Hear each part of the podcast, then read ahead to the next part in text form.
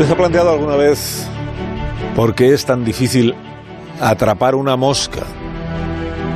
Usted seguramente se ha planteado alguna vez para qué sirven las moscas. En verano, sobre todo. Realmente sirve para algo. Ya, pero ¿por qué es tan difícil atraparlas?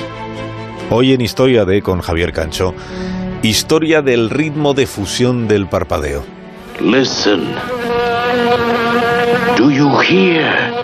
It's coming back, turning the screen into a buzzing, crawling, creeping nightmare of terror. Acabar con una mosca a la primera no es algo sencillo, ustedes lo saben. Lo normal es lograrlo después de unos cuantos intentos. Y eso que los cerebros de las moscas son diminutos y además son unos bichos come mierda que sin embargo a la hora de cruzar sus caminos con el nuestro, en ocasiones consiguen sacarnos de quicio.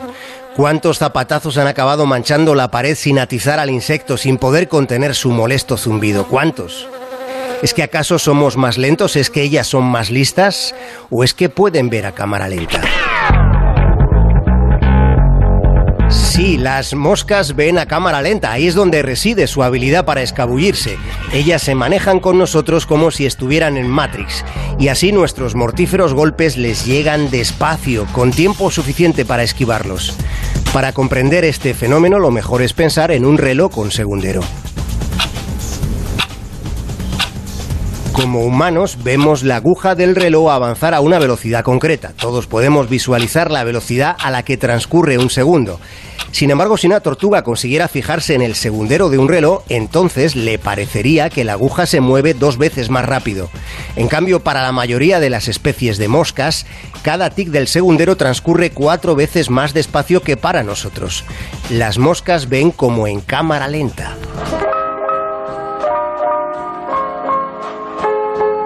Pensemos en que la percepción del paso del tiempo difiere según la especie. No todos los animales perciben del mismo modo el transcurrir del tiempo. Recordemos que los ojos registran imágenes estáticas que envían al cerebro con forma de destellos a un determinado ritmo por segundo. El promedio para los humanos es de 60 destellos por segundo. Para las tortugas son 15, mientras que para las moscas son 250 destellos por segundo. Es algo conocido como el ritmo de fusión del parpadeo. Por eso ellas son más ágiles porque ven de otro modo, evidenciándose de nuevo que todo es relativo.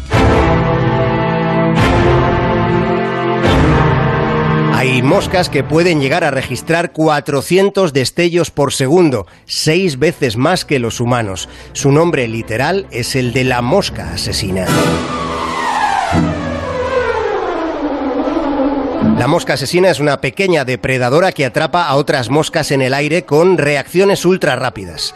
La mosca asesina se queda quieta pero en cuanto una de las moscas de la fruta vuela a unos 7 centímetros, entonces con un movimiento fulgurante arrastra a su presa. Solo observando la secuencia en cámara lenta puede entenderse lo que ocurre en ese instante. La mosca asesina alza el vuelo, rodea tres veces a su presa mientras trata de agarrarla hasta que finalmente la captura. Y todo transcurre sin que nuestros ojos puedan verlo. Intenten alguna vez atrapar a una mosca asesina no lo conseguirán. Además de ver a cámara lenta la distancia que debe recorrer la señal visual desde el ojo de la mosca a su cerebro es mucho más pequeña que nuestra distancia. Procesan lo que están viendo mucho antes que nosotros. Más de uno en onda cero.